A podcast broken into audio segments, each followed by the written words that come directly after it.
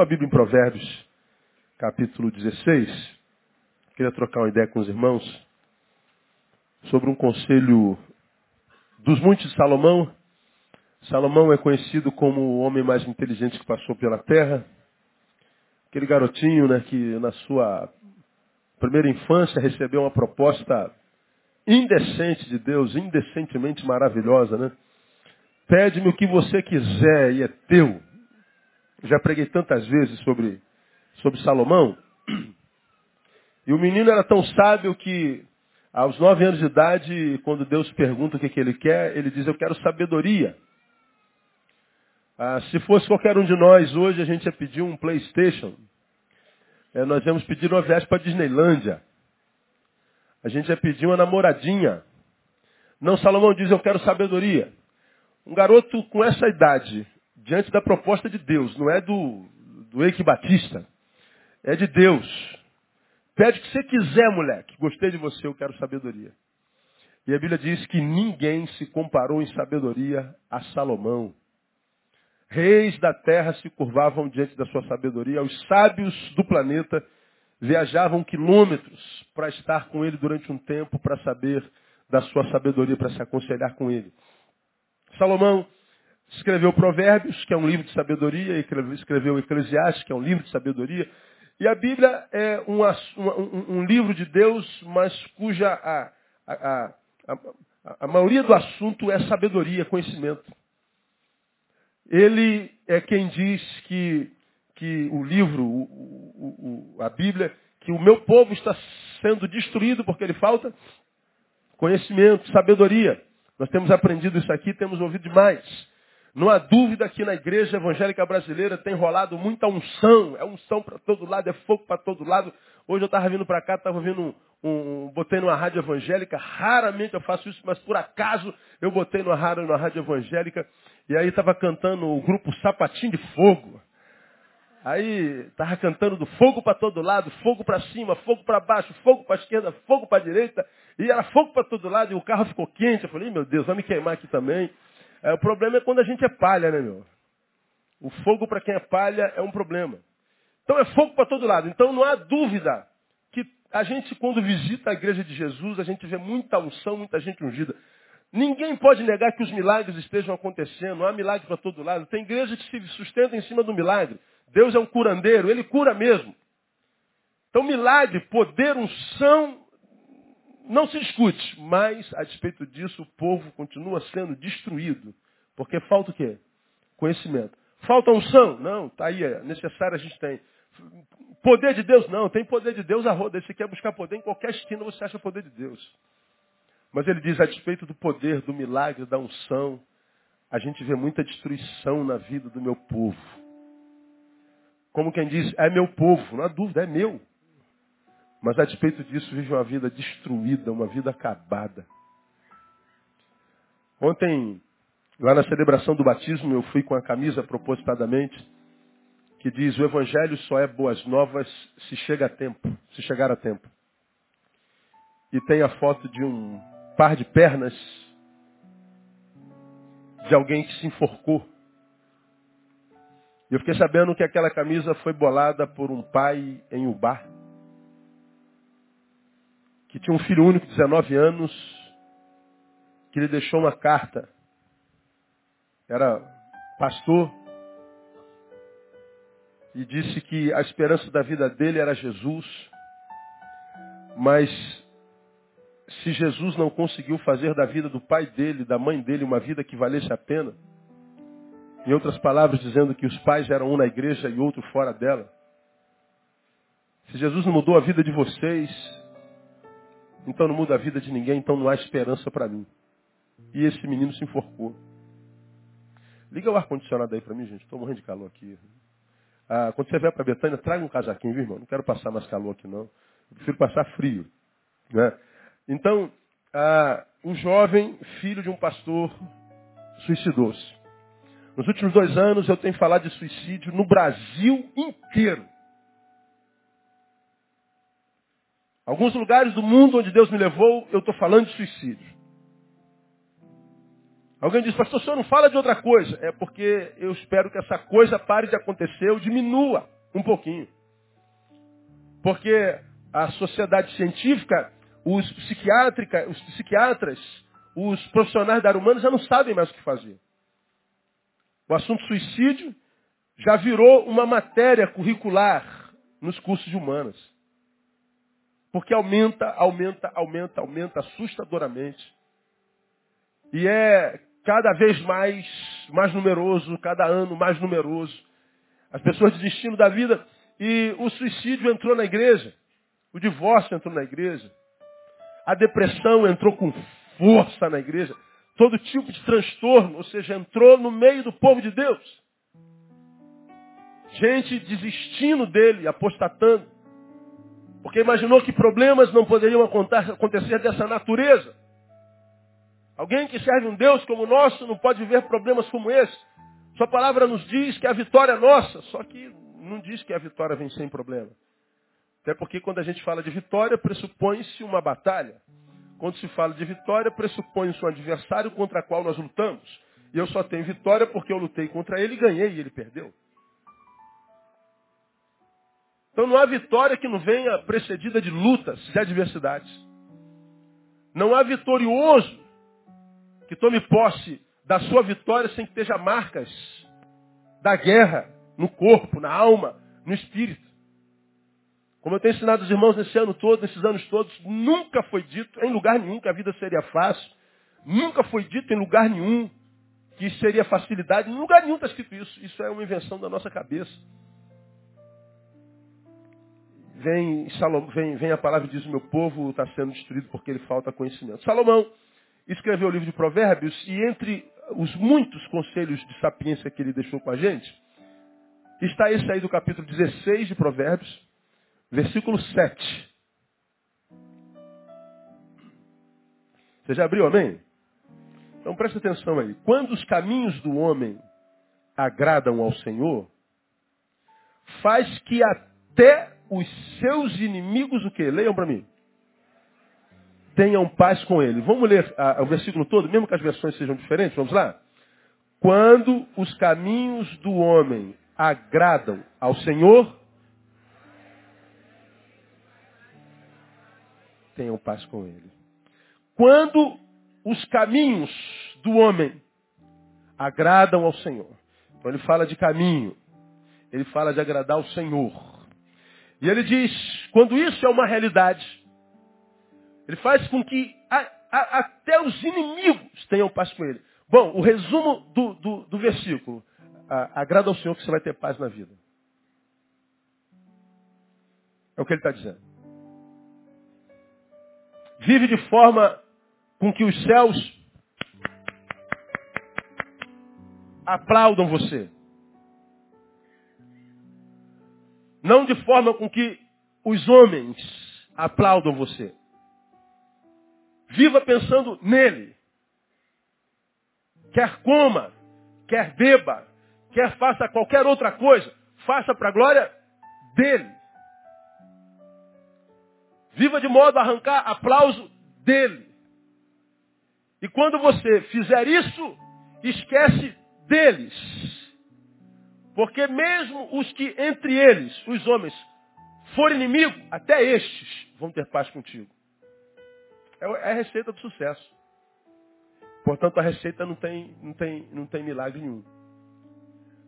Agrada a Deus que você vai ter paz na tua vida. E você já me viu pregando aqui várias vezes que paz é aquilo que a gente busca desde que a gente sai do útero materno. Lembra que eu já preguei sobre isso aqui? Quando você estava lá nove meses, dentro daquele lugar celestial, chamado útero, dentro d'água, você não precisava nem respirar, tua mãe respirava por você. Você não comia, tua mãe comia por você. Você não precisava trabalhar, tua mãe trabalhava para você. Você não precisava fazer nada. Na sua consciência inconsciente, o bebezinho lá deve estar pensando, cara, isso aqui deve ser o céu, é quentinho. Aqui eu tenho toda a provisão necessária. O feto talvez poderia dizer assim, acho que eu morri e vim para o céu. Nada, você nem nasceu, filho. Curte aí esse seu céu uterino, porque o bagulho vai ficar doido do teu lado. Quando dá nove meses, lembra que eu preguei sobre isso aqui? Caraca, abre-se um túnel na frente dele, entra uma luz infernal, e ele começa, meu Deus, que raio é isso? Aparece uma mão, a luz parece uma nave alienígena, e aparece um par de mão, e pega na cabeça dele e sai, moleque. Pô, meu Deus, o que está acontecendo comigo? O cara arranca pela cabeça, já viu como é que é? Puxa o moleque, o moleque Caraca, o que, que é isso? Eu morri, fui para o inferno. Não, você está nascendo. Começou a jornada, filho meu. Começar a jornada é começar com a perda da paz. Quando a criança chora, não conota a sua saúde. Conota a consciência, ainda que inconsciente, Entenda o que eu estou querendo dizer, os psicólogos não me julgam, nem os canalistas, sabe o que eu estou tentando dizer? A criança não tem consciência. Mas é a percepção de que a paz se lhe fugiu. E vem o grito, vem o desespero. É a percepção de que acabou a paz. segundo, a necessidade de desejo de querer voltar para lá. Porque desde que nasceu, o ser humano agora começa a perseguir a paz. O moleque sai daquele lugar celestial, pensa que morreu. Não, não, você está nascendo, meu filho, é só início. E arrancam ele pela cabeça, enfiam um tubo no nariz, enfiam um tubo tudo que é canto, limpa daqui, limpa dali, enrola num pano, bota na cabeça dele e o moleque fica doido. Dali para lá é só correndo atrás. Meu irmão, você quer comer agora? Você tem que gritar. Você tem que dar sinal de vida. Você agora vai fazer cocô. Vai ter que sentir o cheiro e caminhar com esse incômodo. Você agora vai sentir dor no estômago. É fome. Você não vai dormir mais nove meses ininterruptos. Você vai acordar de três em três horas. Vai ter o sono interrompido. Acabou, irmão. Nasceu. E desde que a gente nasce, a gente está tentando recobrar a paz. E a gente morre correndo atrás da paz. Os que não a conseguem, desistem de continuar correndo, se entregam, e a maioria, e uma grande maioria, hoje tem se punido com suicídio. Você está cansado de ouvir pastor Daí que quem se mata não quer matar a vida, ele quer matar a dor. Ele quer alcançar a paz. Aí vem Salomão e diz assim, ó, você quer caminhar em paz? eu faço contigo três considerações e eu compartilho com vocês. Primeira, primeira consideração vem quando os caminhos do homem, ele está falando de caminhos. Caminhos. Bom, caminho tem a ver com a vida, com a caminhada. Viver é caminhar. Caminho tem a ver com o rumo que eu tenho dado para mim mesmo. Caminhos tem a ver com o projeto que eu tenho para mim mesmo. Bom, eu nasci, Deus me fez um ser racional. Muito bem, Neil, o que, que você tem feito da tua vida? Com a tua vida? Qual o projeto que você tem diante de você? Quais os planos que você tem para si mesmo? Me fala dos teus caminhos, Neil. Bom, Deus faz essa pergunta para a gente o tempo inteiro.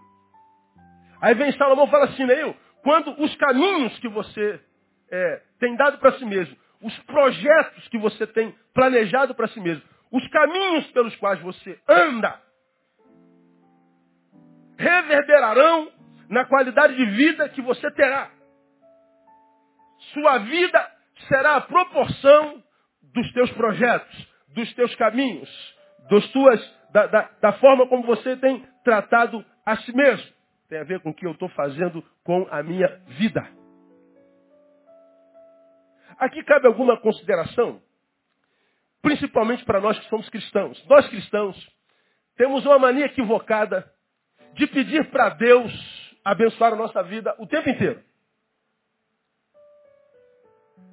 E a pergunta que eu me tenho feito nesses últimos, últimos tempos é, quando eu peço para Deus abençoar a minha vida, que vida que eu estou pedindo para Ele abençoar? Qual vida? O teu hoje é o projeto do teu ontem? Teus caminhos te levaram a lugares nos quais Deus tem liberdade para agir? O que você planejou ontem, porque todos os hoje são filhos dos ontem, eu tenho pregado sobre isso aqui repetidas vezes, esse caminho que me trouxe até aqui, que dia é hoje do mês? Dia 23 de junho de 2013. Esse dia 23 de junho tem a ver com o planejamento que eu fiz lá em janeiro, no dia 31 de dezembro de 2012? Ou esse dia que eu estou vivendo hoje, essa qualidade de vida que eu estou vivendo hoje, independente dela, é simplesmente produto de alguém que não planejou nada, foi na filosofia do Zeca Pagodinho, deixa a minha vida, deixa a vida me levar. Alguém que contou com a sorte e hoje se encontrou com azar e vive uma vida perversa. Uma vida infeliz, uma vida cuja alegria não há. Uma vida onde não há amizades sinceras, onde não há afetos saudáveis. Uma vida que, como eu costumo dizer, não vale a pena ser vivida. Bom, é geralmente quando nós estamos com esse tipo de vida que nós paralisamos porque perdemos o sabor em continuar, que nós dizemos, Deus abençoa a minha vida. Qual vida? Isso que está vivendo é vida mesmo. O que é abençoar para nós? É nos tirar da dor que nós estamos vivendo, é nos tirar da malignidade de vida que nós estamos vivendo, é nos tirar do sofrimento de vida que nós estamos vivendo. Ora, imaginemos que o sofrimento que você está colhendo hoje seja produto do mal que você plantou ontem. Imagine, se Deus me tira desse mal, Ele está dizendo assim, Neil, continue a fazer mal, porque no reino espiritual também tem impunidade. Você não vai colher o que plantou, Neil. Faz aí as tuas besteiras, não planeja caminho, vive de qualquer jeito, vive hoje com tanta intensidade, sem que sobre tempo para reflexão, imaginando que não existam amanhãs. Não, vai, vai, Neil, vai a, a, seguindo o desejo do teu coração, vai seguindo o, o, o, a, as, as necessidades do teu corpo, exclua o espiritual, não pense em vocação, não pense na razão da tua existência, aquela para o que você nasceu. Não, deixa a vida te levar. Muito bem, você não plantou nada, portanto está colhendo nada. Tua vida é uma vida frustrada. E a gente diz, Deus, abençoe minha vida, ou seja, me tira do fruto do que eu não plantei ou do que eu plantei. Se Deus faz isso, irmão, Deus está dizendo que você não vai aprender nunca. Ele está perpetuando o vagabundo existencial que existe dentro de você. Aí Deus não ouve a oração, você continua no sofrimento, agora frustrado com Deus, porque Ele se tornou nossa última esperança. De modo que quando eu me frustro com Ele, não há mais esperança. Aí vem Salomão e me diz assim, Neil, quando a gente está vivendo uma vida que não vale a pena, e o diagnóstico é de cada um, nós não temos a priori que pedir a Deus para nos abençoar, nos livrar do fruto que nós mesmos plantamos.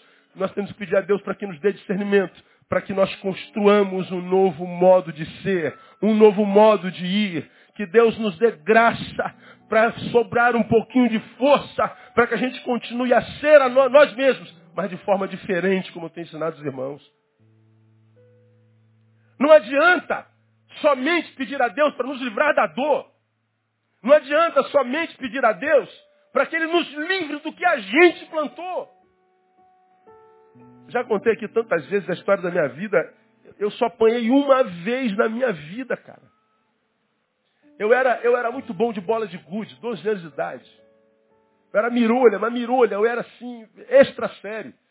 Era eu no condomínio São Geraldo, em Jacarepaguá, no Pichincha, e era o, Kleber no, no, no condomínio do lado do, dos bombeirinhos. Nenhum garoto jogava bola de gude com nós dois. Perdiam. Eu tinha latas de bola de gude, latas de 20. Quando eu e Kleber marcarmos que íamos jogar, valendo 100 bolas de gude, 300 bolas de gude, cara, os condomínios paravam para ver Neil e Kleber jogar. Era, um, era um, um, uma Copa das Confederações. Era um evento mundial. Naquela época, bola de gude era tudo que a gente tinha, né, meu? Era um fenômeno. Neil e Kleber vão jogar. Pô, ficamos tão envolvidos com bola de gude que eu perdi o horário de vir para o culto. Quando eu vi, meu Deus, morava em Jacarepaguá, a igreja era aqui. Falei, caramba, meu pai já saiu. Eu larguei bola de gude saí voado conhecendo o pai que eu tenho. Voei até em casa. Quando eu cheguei em casa, não tinha mais ninguém em casa. Fui lá no estacionamento Fusquinha, não estava lá. Aí eu comecei a clamar pelo sangue. Eu falei, meu Deus, que o culto seja uma benção. Meu pai vem bem leve, né, sem demônio nenhum na cabeça, cheio de misericórdia. Quando eu, meu pai chega, eu não tive mais perna para descer. Eu fiquei, a gente morava no quarto andar. Eu fiquei sentado na porta do apartamento até acabar o culto, levou horas. Quando meu pai chega, meu pai nem cumprimenta, vem cá. Aí me levou para o quarto, arrumou um fio. Fio mesmo. Isso aqui, ó. Dobrou. Você vai apanhar. Você sabe por quê? Como que não? Eu sei. Pois é. Aí eu falei assim, mas pai, não, advogado de mim mesmo, né, como sempre nós fazemos. Falei, não filho, está tudo explicado. Mas a explicação não tira o erro. Se eu não te punir, eu estou autenticando o teu erro, você vai fazer de novo. Eu vou te bater porque eu te amo. Zap! Zap! Pô, chorava, gritava. E eu me lembro, irmãos, como se fosse hoje de manhã, minha mãe do lado, chorando, mas não fazendo nada. Eu apanhava chorando, olhando para minha mãe, decepcionado com ela, porque eu imaginava que ela tinha que me defender do meu pai. Mas a minha mãe, sábia, não se levantou contra o marido na frente do filho. Quando meu pai parou de bater, minha mãe me pega no colo, me abraça. Seu pai te ama, filho. Agora, no meio da dor, quem é que pode entender dor com amor? Combina. Dor tem a ver com perdão, ele tinha que me perdoar. Sim, poderia ter feito. Mas, irmãos, em mim, o valor daquelas lambadas falaram muito mais alto. Porque na minha concepção, Alguns de nós não sabemos dar o valor devido ao perdão ainda. A gente não sabe o peso que o perdão tem sobre nossa vida. Porque se nós tivéssemos a consciência do peso e do valor do perdão, não faríamos com a nossa vida o que a gente faz uma vez que a gente tem consciência que nós somos perdoados por Ele naquela cruz.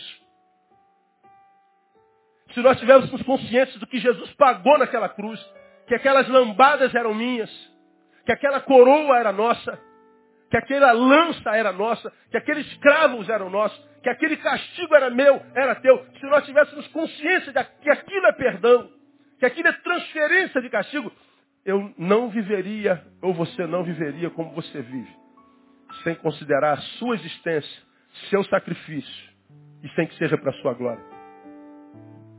Como nós não estamos mormente preparados para o perdão, a única forma de livrar alguém é pela dor. Você falou com o filho uma vez, ele não ouviu. Você falou com o filho a segunda, ele não ouviu. Você falou a terceira e disse, na próxima eu te bater, ele não ouve. Você bate. Não bate porque ficou com ódio, porque ele te desobedeceu. Não. É porque ele não está entendendo a tua misericórdia. E você está batendo a fim de tentar fazê-lo entender que aquele caminho não é bom para ele. Quantos de nós apanhando na vida, mas apanhando pesado, nada flui, nada dá certo. A paz se tornou inimiga, foge da gente como o diabo foge da cruz. E a gente não entende, pastor, por que, que isso acontece comigo? Por que, que nada dá certo? Eu não tenho sorte no amor, eu não tenho sorte no negócio, eu não tenho sorte no meu Jesus, eu não tenho sorte com nada. É porque você está jogando com a sorte, quem lida com a sorte geralmente se encontra com azar. O Senhor está dizendo, meu irmão, você tem que trabalhar o teu forma, a tua forma de caminhar. Você tem que cuidar dos seus caminhos. Quando os caminhos do homem agradam ao Senhor, ele diz, até os inimigos terão paz com ele. Caminhos, ele usa caminhos no plural. E a gente pode dar duas vertentes aqui. Primeiro, eu posso entender que eu tenho diante de mim vários deles. E eu tenho que ter discernimento para entender qual é bom para mim e qual é mal. Isso é uma grande realidade. Precisamos começar projetos na vida, caminhos na vida, mas não só considerando o início e visualizando a grande possibilidade que está diante de nós. Mas vamos tentar analisar entrando nesse caminho, onde é que a gente vai parar daqui a um ano, daqui a dois anos. Vamos analisar a consequência de entrar nesse caminho, porque eu vejo gente entrando de cabeça na primeira porta que aparece. Chega lá no fundo, cai no posto e diz assim, Deus me abandonou. Por quê? Porque Deus abandonou, porque faltou discernimento. Portanto, nós temos que desenvolver com discernimento a capacidade de dizer não. Porque há caminhos que parecem uma grande oportunidade, há caminhos que ao homem parece bom, mas o fim deles conduz à morte. A bondade que termina com a maldade. E por que, que termina com a maldade? Começa tudo muito bem, mas é sempre interceptado no meio do caminho e termina tudo sempre muito mal. E quem termina sempre muito mal, deixa de acreditar no bem. É o que nós vemos acontecer na sociedade o tempo inteiro. Gente desistente e gente reclamante porque não deu certo. Porque já começou de projeto. Nós temos uma pessoa na nossa igreja que chegou na nossa igreja e quando ele chegou, ele veio conversar comigo. Ele tem 39 anos de idade. Eu fiquei umas três horas com ele no gabinete, é pastor. Aí ele, quando acabou de falar de tudo que ele já fez na vida, eu falei, cara, tu tem 39 anos ou tu tem 85? Porque, cara, tu já fez tanta coisa na tua vida, tantos projetos, tantas ideias maravilhosas, tantas produções, e você tem o que hoje? Não tem nada. Porque você começa um, começa outro, começa outro, começa outro, começa um, começa um, começa um. Você sabe de tudo um pouquinho, não sabe de nada. Muito. Sabe um pouquinho de tudo, não é especialista em nada. Foca um caminho, coloca na mão do Senhor, veja se esse caminho, do início ao fim, pode agradar a Deus. E peça a sua direção e vai. E você vai ver que seu caminho agradar o Senhor. Ele vai fazer com que até os teus inimigos tenham paz contigo. Sabe quem é esse pastor Sidney? Ele é nosso pastor lá em Rio Grande. Eu posso falar o nome dele nesse caso porque ele está em Vitória. Ele achou a sua vocação e a igreja de Rio Grande tem prosperado para a glória de Deus. Eu quero que você aplaude o Senhor pela vida dele. Deus o tenha abençoado lá.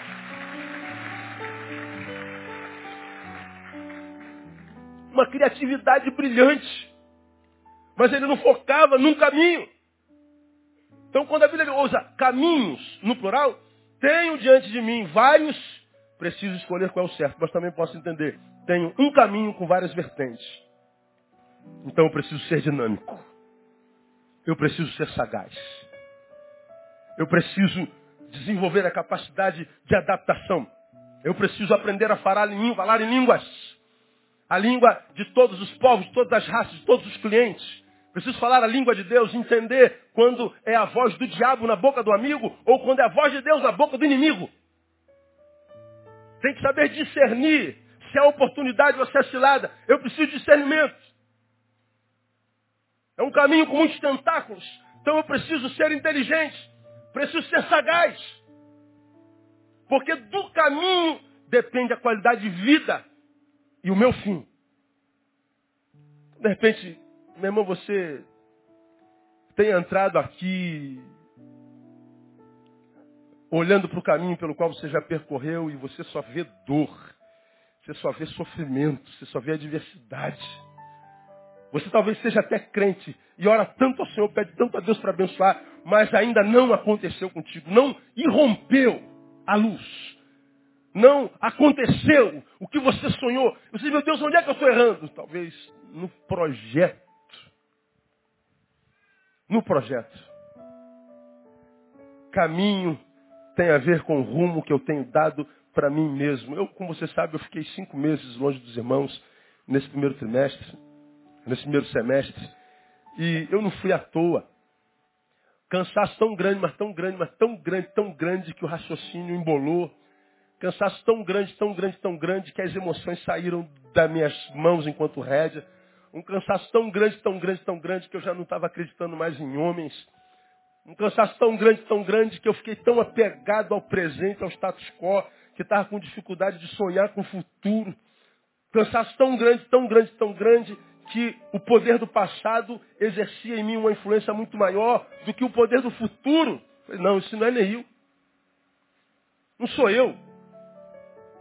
Eu não sou isso. Meu passado, Deus me tem ajudado até hoje a deixar lá, porque lá é o lugar dele. E eu não vou contaminar o meu presente com ele, porque ele pode impedir o meu futuro. Eu não vou caminhar olhando para trás, porque eu posso tropeçar e cair e ter que voltar tudo de novo. Então tem que caminhar olhando para frente, mesmo que seja lentamente.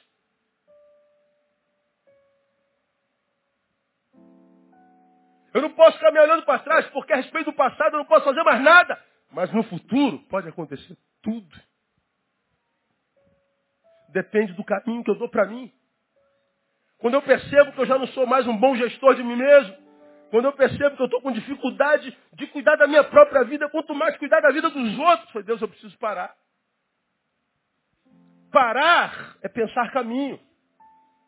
Há um momento na vida em que nós temos que largar tudo mesmo que nós temos que dar um stop. Você quer saber? Eu vou é, redimensionar tudo. Eu vou reconsiderar tudo. Porque eu estou fazendo isso há tanto tempo, não está dando certo. Alguma coisa está errada. Então dá um tempo. Faça uma alta análise. Reveja teus caminhos, os passos, onde você pisou, onde é que você errou. Veja se Deus tem acesso a esse caminho, se é lugar onde ele pode se manifestar, porque senão continuar fazendo o que sempre fez, da forma como sempre foi feita, vai colher o que sempre colheu a vida inteira. Como você tem ouvido, precisamos nos livrar do conceito de insanidade.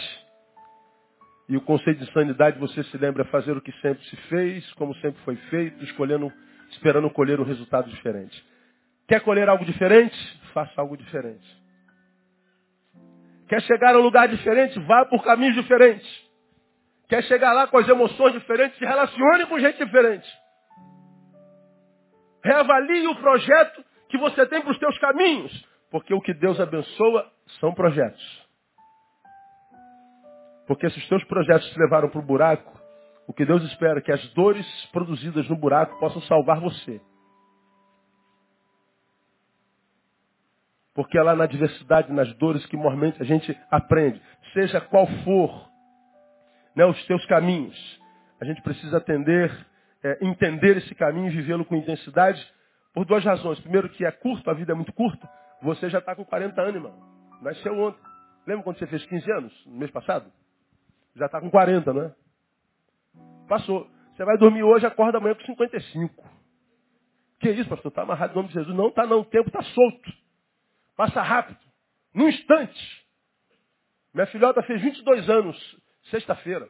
Falei, meu Deus, cara. Eu acordei e fiquei olhando para Tamara. Aí fechei os olhos, fui lá na maternidade ali no Jabu, que era do tio da, do padrinho da Andréia. Eu na minha Fiat 147, 77. Fiat, fiz a idiotice, agora toma. E vou eu, levando André com o maior barrigão pro, pro, pro, pra maternidade. Falei, meu Deus, cara, vi a Tamara nascendo, com a veia muito grande na testa. Falei, meu Deus, que veia é essa, doutor? É normal, é assim mesmo. As minhas veias são muito, muito grandes e, salientes. E a Tamara nasceu com a veia muito saliente aqui. Falei, meu Deus, isso é normal. Não, não tem nada de errado aí não, está tudo certinho, vai sumir com o tempo, sumiu mesmo. Eu, mas é, é como se fosse hoje de manhã. Eu me lembro da roupinha com a qual ela saiu. Eu me lembro do lacinho. Eu me lembro das curvas do rosto. Isso faz 22 anos. A vida passa muito rápido. Então, se alguém pretende colher algo amanhã, precisa cuidar do hoje. Porque se continuar da forma que está, vai chegar no mesmo lugar sempre. E chegar no mesmo lugar todo dia é se encontrar com a frustração, muitas vezes sem cura, terrivelmente. Caminhos. Quer andar em paz? Cuida dos teus caminhos. Cuida dos teus projetos. Segundo, tem a palavra de Salomão que diz agradar ao Senhor. Ora, é curto o caminho, então pega essa, esse caminho curto e, e, e, e, e vivam de forma a agradar aquele que pôs você nesse caminho. No teu projeto, ponha agradar a Deus. Ouça Jesus que diz assim, mas buscai primeiro o quê? O reino de Deus e a sua justiça e as demais coisas. Então ele está dizendo, quando você estabelece prioridades certas, não falta coisa alguma. Quando está faltando um monte de coisas, as prioridades saíram do lugar. Tem um cara aí no Brasil que vive repetindo que a coisa principal é fazer da coisa principal a coisa principal. Aí o cara fala assim, não aguento mais o pastor ficar falando que a coisa principal é fazer da coisa principal a coisa principal. Aí eu falo, tu já botou a coisa principal no lugar, miserável? Não, então a coisa principal é fazer da coisa. Obedece. Mas o cara não obedece. Eu já sei isso, pastor. E a coisa está no lugar? Não. Pastor, estou cansado de ouvir isso. E a coisa principal já está no lugar da coisa principal? Não. Pastor, você já falou isso 200 vezes. E a coisa principal já foi para o lugar dela? Não. Então vamos falar mais 200 anos.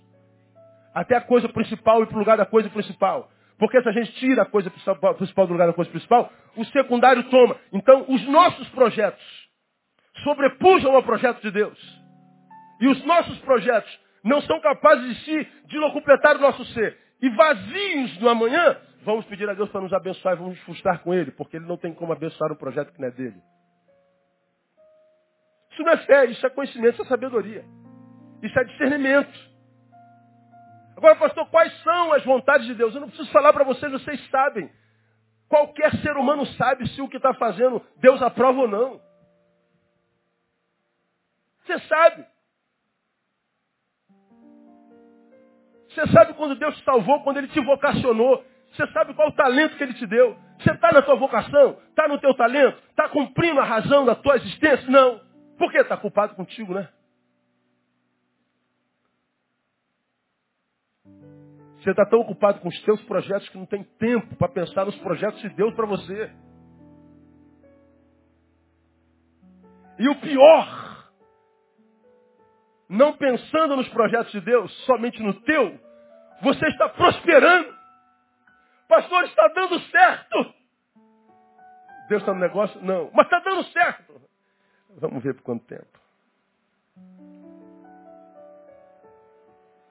Como eu tenho dito principalmente aos meus amigos, a pior desgraça na qual um homem pode cair é prosperar longe de Deus.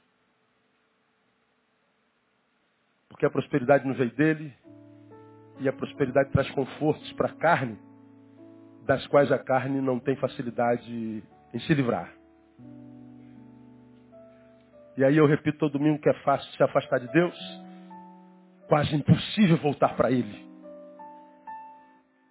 E a gente vê tanta gente com capacidade, com dom, com força, com vivacidade para viver uma vida que a, a, desperte aplauso dos céus, mas são pessoas que retiram lágrimas dos olhos de Deus. E não sabe porque de forma alguma a paz estabelece no seu coração. E diz, eu sou tão gente boa, pastor. Eu sou um homem tão bom, uma mulher tão boa. É verdade, ninguém pode desmentir essa realidade. Mas a despeito disso, você não tem paz. Porque esse texto está dizendo que a paz é um fruto do Espírito Santo. Deixe-vos a paz, a minha paz vos. É obra dele. Então, quando a gente fala, irmão, de